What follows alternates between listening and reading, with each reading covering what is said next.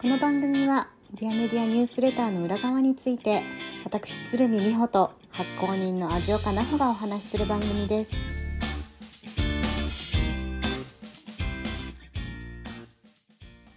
こんにちは美穂ですこんにちは、じおかです。さて今日ははい。クールなピポットというあ、そっちを取り上げる。え？どっちですか？あ今回の方 誰でも本屋で、あれいいよいいよ。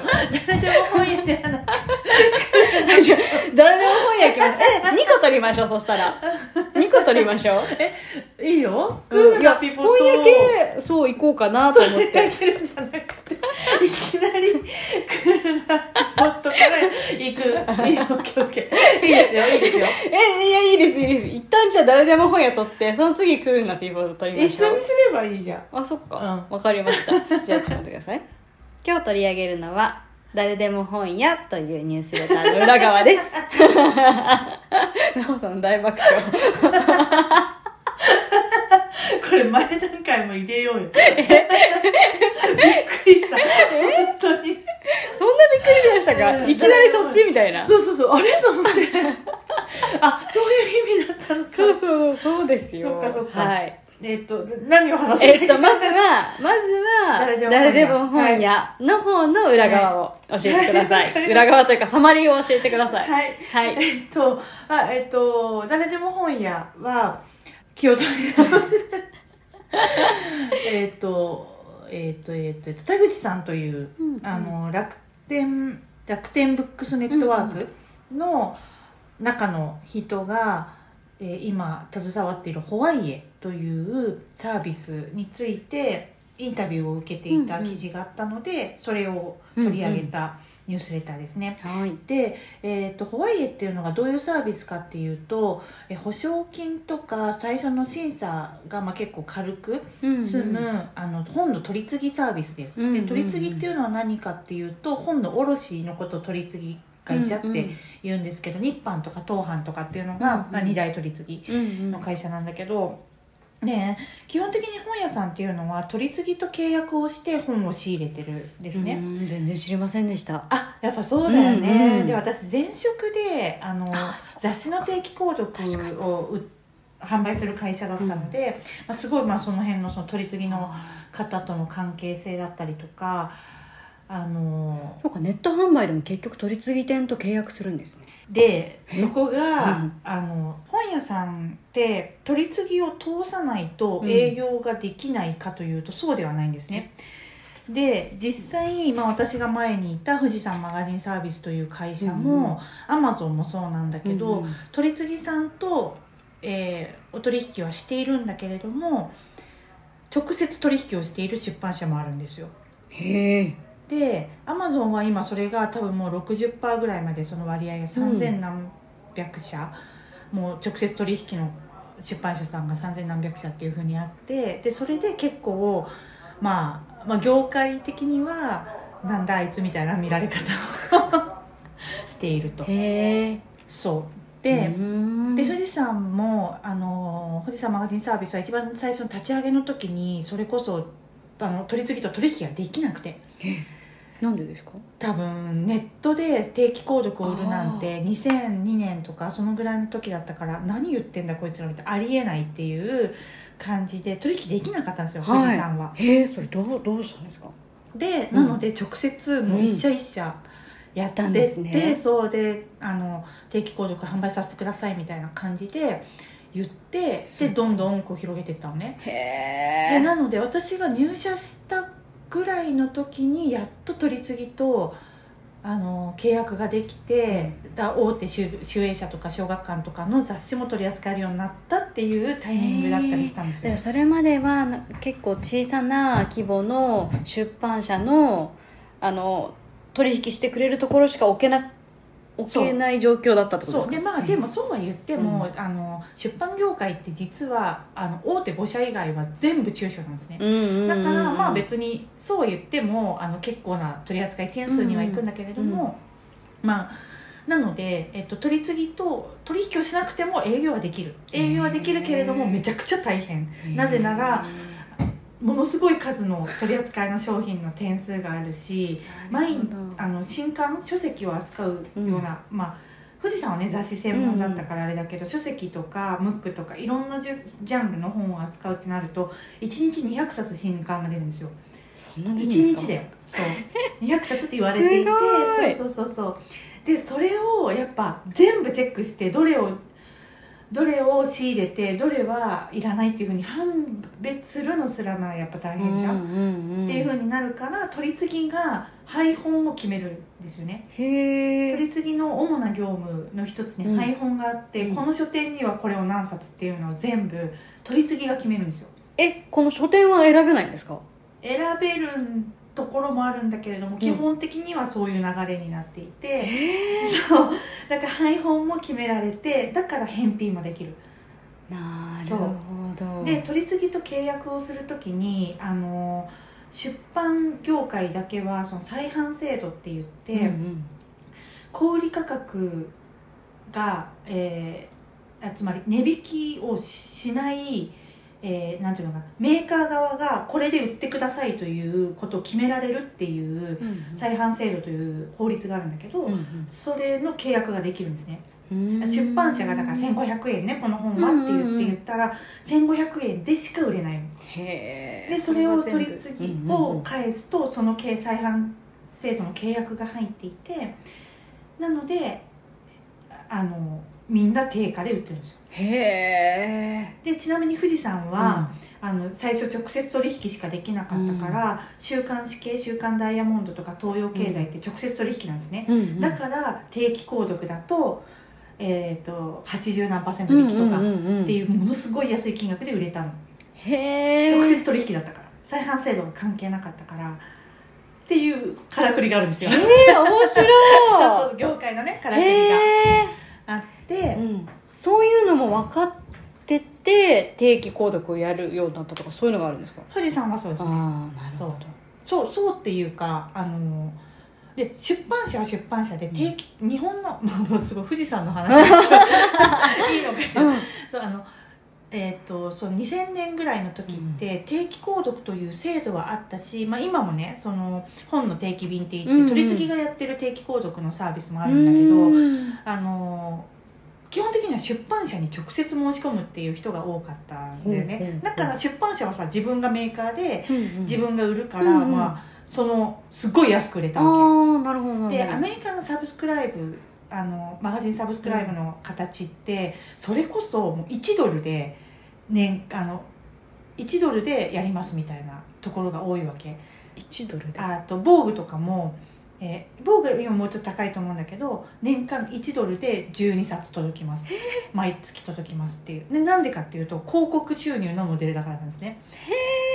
でそのだ1ドルだからものすごいたくさんの人が定期購読をするから、うん。その分広告費が高くなる。っっていう構造。アメリカは特に。面白い。そう。そうそうそう。全然違うんですね。全然違うんですよでも日本は基本的にその販売価格本の販売価格で、うん。が結構な割合を占めるから、まあ、そうあんまり、まあ、週刊誌あのビジネス系の週刊誌とかは80何パーセント引きすっごい安く買えるけど、まあ、それはそういう構造を知ってるからですね。アメリカのビジネスの構造を知ってるからそれをやってるっていうだけどファッション誌とかは基本的には取り次ぎを通した定期購読しかやってないから定価ですよね、えー、と1000円ぐらいの雑誌かける12って、まあ、1万円ぐらいの定期購読の価格でやってるところが多い、へえ。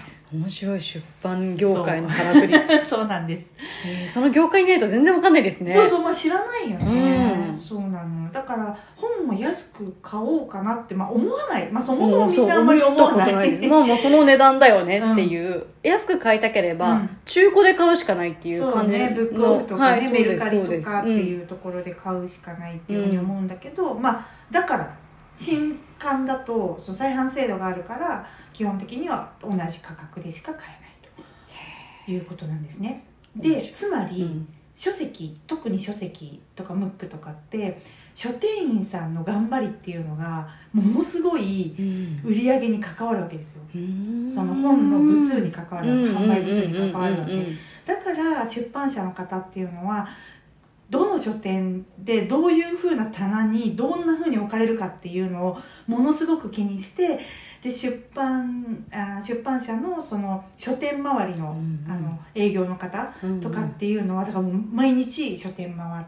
て棚をチェックしてでこんな風に今ここでこういう風にポップを書いたら売れたからこういうのを作ったんで置いてもらえませんかみたいなことをやってるんですね。はい。書店あー書店で、うん。あの店員さんのポップうん、がなんかい一時期バーンって流行った流行ったっていうかなんかいきなりボンってなんか増えた感覚があっ。たような気がするんですけどなんかそれってそれって昔からあったんですか？書店さん。ポップ？なんか店員さんがおすすめしてるポップみたいなやつってなんか昔そんなに多かった記憶ない。んいやでやっぱり本屋は本屋で、うん。粗利がめちゃくちゃ薄いわけですよ。つまり卸価格がまあへねメーメーカー出版社があって取り次ぎがいてで取り次ぎも10%とか取るから、うん。でそっから本屋だからえっとね平均的には20何パーって言われてるんですね、うんうんめちゃくちゃ薄いわけ。それ粗利率的には。うん。本屋の書店経営の粗利20何パーだよもうやってらんないよね。ね。えそう。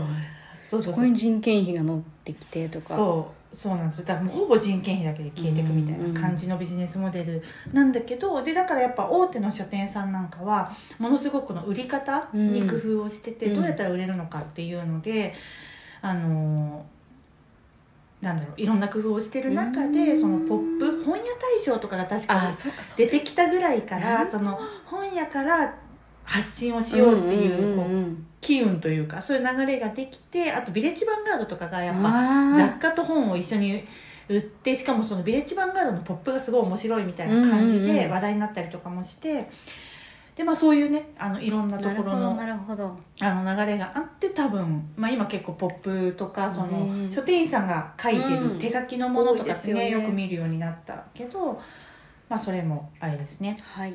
で、まあ、今回そのニュースレターで取り上げた田口ミキトさんってお読みするのかな？うん田口さんっていう方はもともと書店に生まれた書店の息子として生まれた方で,、でまあ、ものすごい多分ちっちゃい書店、うんうん20坪ぐらいって書いてあったかな。そうですね。でちっちゃい書店だったんだけどやっぱすごく地域に根ざしたあの地域史とかこの街づくりに関する書籍も揃えたお店だったと。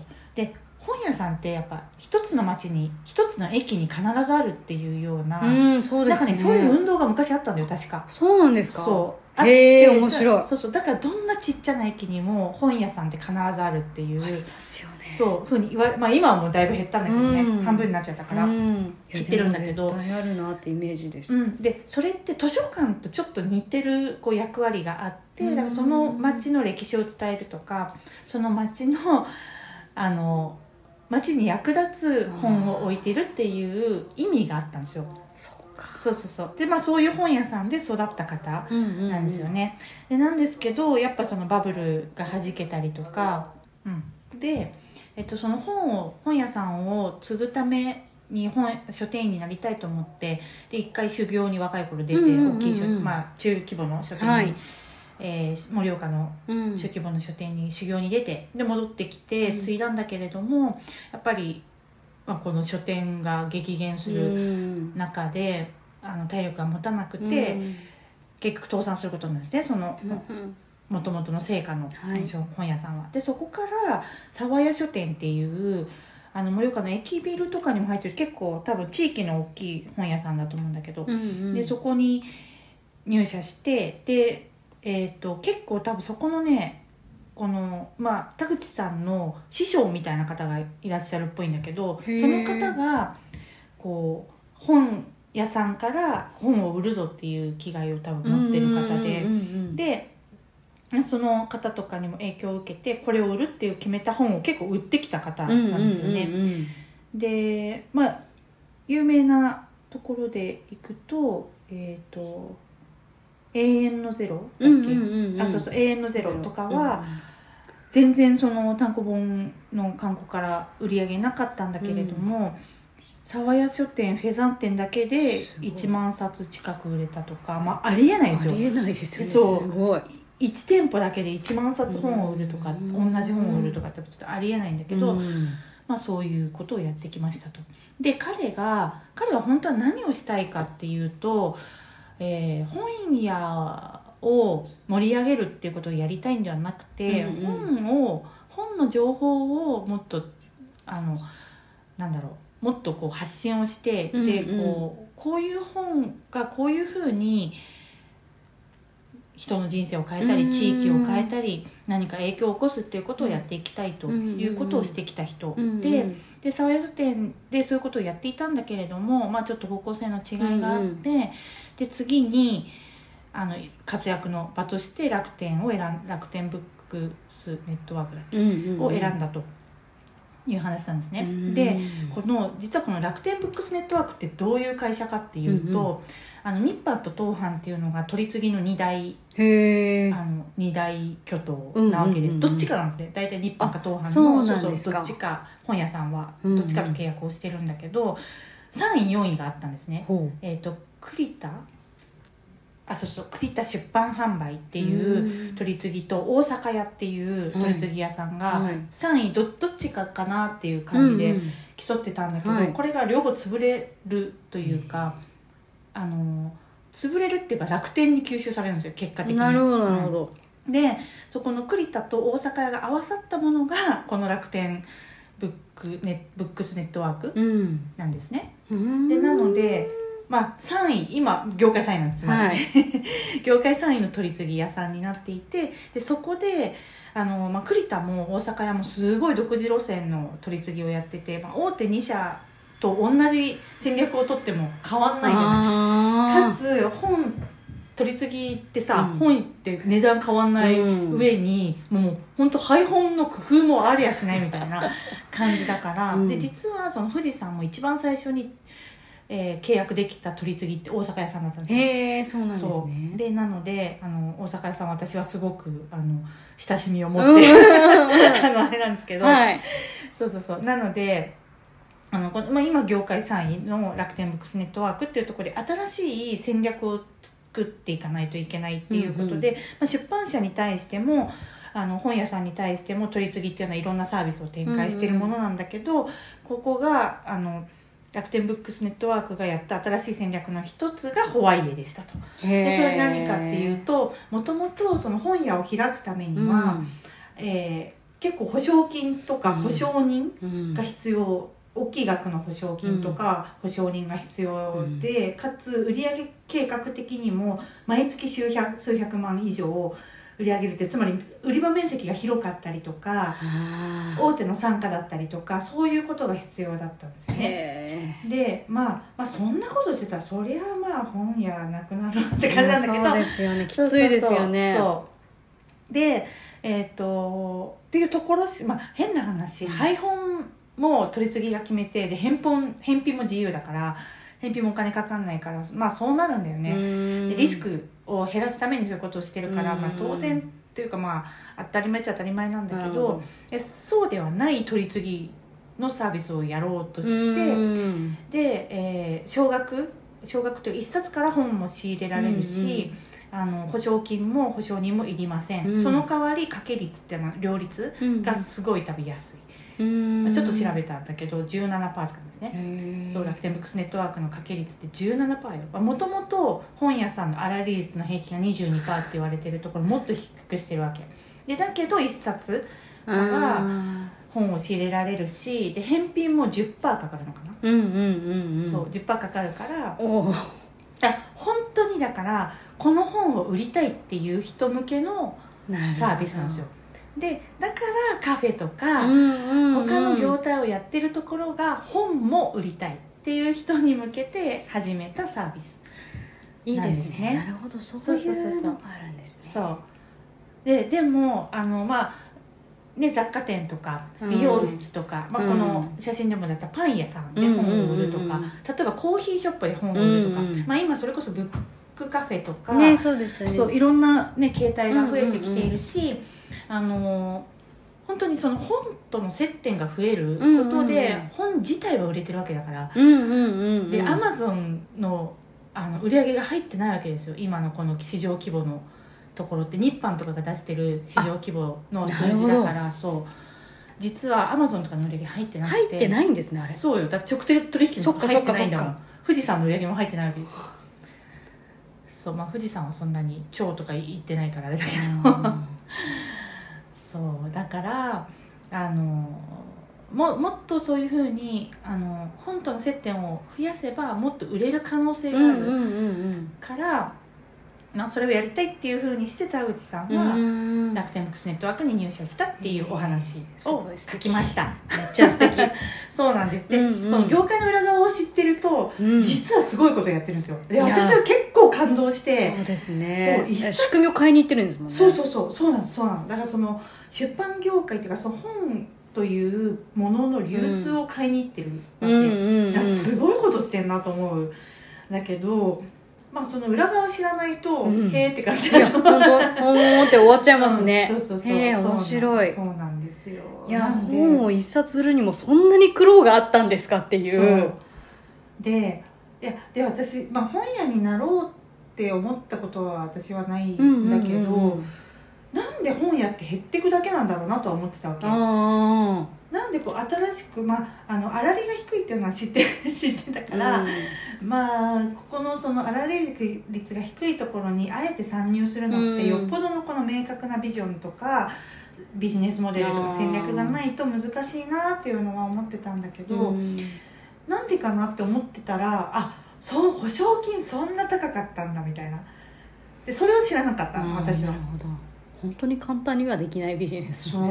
うそうなんですよね。資格がいるわけじゃないけどお金がかかる。そううんお金がかかる。資格はいらないですね、そうなんですよね。だだからまあなんかその文化を守る、うん。その、まあ、図書館とちょっとやっぱ似てて、うん。その文化を守る知識とかその勉強する情報を得るための機会を失わないために、本屋さんってだから再販制度が認められてるんだけれども、逆の作用が今もう構造的に起こっちゃってるっていう風になっちゃってて、まあ、まあそこに挑戦するしてる、るワンホワイエっていうサービスは本当に素晴らしいなと、本当ですね。すごい素敵。そうそうそう。でまあ本を売るってあの他のもので粗利が稼げれば別に本を売ることで相乗効果が生まれるわけですよね、ねあれこれ本屋かなと思って入ったら、うんうん。雑貨を売ってるとか、うんうんうんうん。で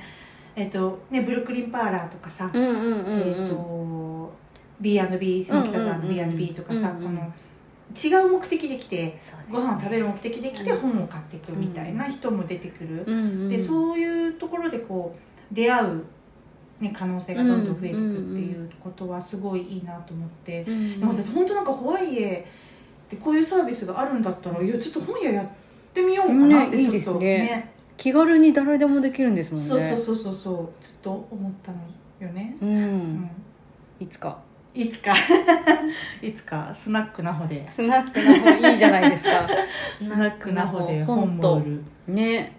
ブックスナックでもそういう場所で出会う本ってなんかすごいなんか大体なんかいい本に出会える気がするんですよそう。いうところって。だやっぱそこのさあのななんてオーナーとかそうん。の経営してるとか、うん。店長さんとかうん。がこだわりを持って選んでるから、そうですね。そうその人に本がついてくる。からうんうんね、多分。いや本当そうですよね。そうだからなんうん。なんかよくカフェとかそういうところでただただ普通にど、うん。読み物として提供してる本をわざわざ自分で後から買ったりするとか結構ありますもん、私もうんうん。ね、うん。うん。あるよね、うん。そうなんだよね。であと私そのユーミリさんが本屋さんを開いてたっていうことも私これで初めてこの田口さんの話を調べてて初めて知ってでまあそれもやっぱりこの南相馬市うんっていう、もう本当一時期全員退避え避難うんの場所だったらしいんでね,、ね。かなり長い期間じゃなか？ったあですかそうそうそう。そうですよね。結構長い期間。で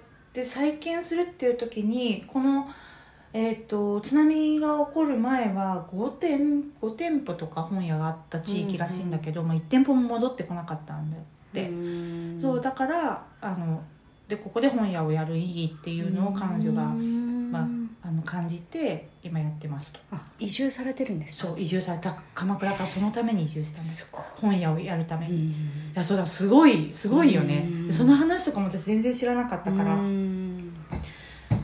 そうでそのなんかやっぱ本の持つパワーというか、そうそうそう。本の持つパワーってこういう場所にこそ必要だっていうふうにして、うんうんうん彼女は今そこで本屋をやっているへえ素敵、うん。ちょっといつか行きたい。ね、うん。ほんとね。で結構ねなんかそれなりの大きさの本屋っぽいからね。なんか自宅と思いきや結構ちゃんと。そうそうでも自宅兼本屋なんだけど、うん。まあ、結構な大きさそうなんですね。何百冊って多分取り扱ってるえーすごい。感じだと、確かにってこの言葉？うん彼女の言葉が本当そうだなって思ったんですよ。ね。ちょっと読んでもらってもいいですか？はい本は何か壁にぶつかった時何かにつまずいた時や誰にも打ち明けられないことを打ち明けられるものだと思っていてそのために本を読むのだ。すごくハッピーな時は本を読まない。恋愛していてそれでいっぱいな時には本を読む必要がない。ただ行き詰まり行き止まり八方塞がりの時に本を開く その通り。うんうんでまた続きがありますね、うんはい。本は別世界の扉だと思っていてこんなに扉がたくさんある世界空間って他にはないわけですよね。無数の扉に囲まれて全部それが別世界につながっているという場所が本屋なのだ感動。そうそうなんかさ本好きな人って常に本読んでるからさ、うんうんうんあんまりこういう感覚、うんまあ、私もあんまりないんだけどそうなんですね。そう多分そう一般的には、私あのこうです。そうそうなんだよね、まさに。やっぱりあの本なんていうのかな日常的、うん。毎日本を読むっていう人じゃない、普通っていうか、うん。まあ、多くの人はやっぱり何か、あれって思ったりとこれ知りたいとか、あれこれ突破したいとか、ここ乗り越えたいっていう時にやっぱ読むものだったり、気分転換のための小説だったりとかね、すると思うから、いうん。や私ね本当に扉あの本を開いたこのところを扉って、うん。ねあそこの紙っていうか、あれをうん扉って言うんだけどいや本当に扉なんだなすごいですね、うん。その扉って命名した人すごくないすごい。いやすごい。そう。だから扉に囲まれてる空間が本屋なんだよねって本当に素晴らしい言葉だなって。ですね。ね。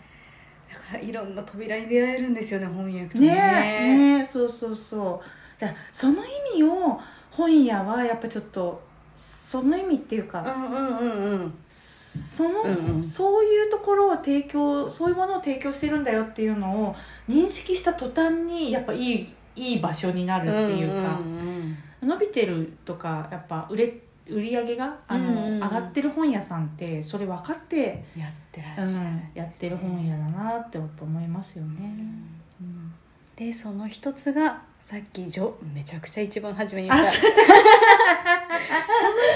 その本屋さんがあれなんですよね。海外にある。ブックアトリップのお話ですね。そうです、はい、えっとすっごいここまですごい話長くなっちゃったけ？ど大丈夫？いやこれこれちょっと一回切った方がいいです一回切りねますか？これだってもう今30分になりました。じゃあちょっと連続して、はい。ちょっとあれ配信しますかね。そうですね、はい。では一旦ここではい。終わりにします。はい。ではまた